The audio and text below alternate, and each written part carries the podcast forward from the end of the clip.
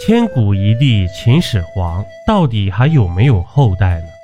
公元前二一零年七月，秦始皇在南方出巡途中病死于沙丘平台，而始皇在死前决定立公子扶苏为帝。赵高、李斯便下矫诏，赐扶苏自尽。这胡亥啊，如愿以偿地登上了皇帝的宝座。据史书记载。秦始皇子女众多，这秦始皇一共有三十三个子女。鉴于史书有名可考的秦始皇子女只有长子扶苏、少子胡亥、公子高、公子将驴四人，但是啊，天理循环，报应不爽。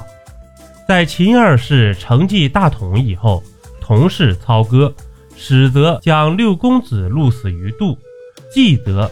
将十二公子杀戮于咸阳，这一口气啊，杀死了自己的二十二个兄弟及十个姐妹。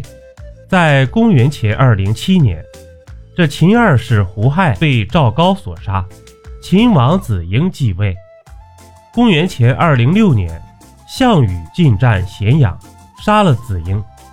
这秦国其他宗室大臣又像过筛子一样。又遭到了第二次灭顶之灾，而这次啊，秦始皇的后人存活的机会基本为零了。所以历史上一直认为秦始皇并没有子嗣繁衍下来，甚至连带有血缘关系的亲族也都被屠杀殆尽。但是啊，您可能不知道，很多日本人自称秦始皇后裔，这从古至今。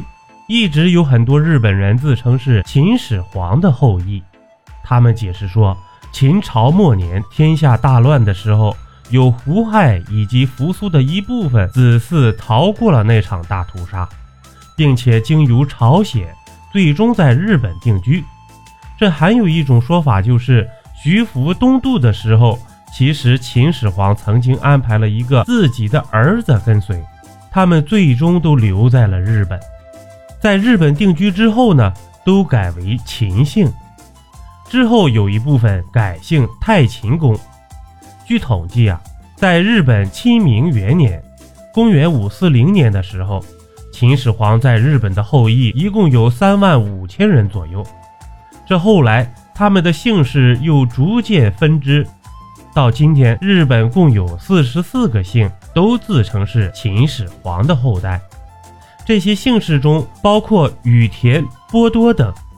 这一九九四年呐，执政的日本首相羽田孜一直对外宣称自己是秦始皇的后代。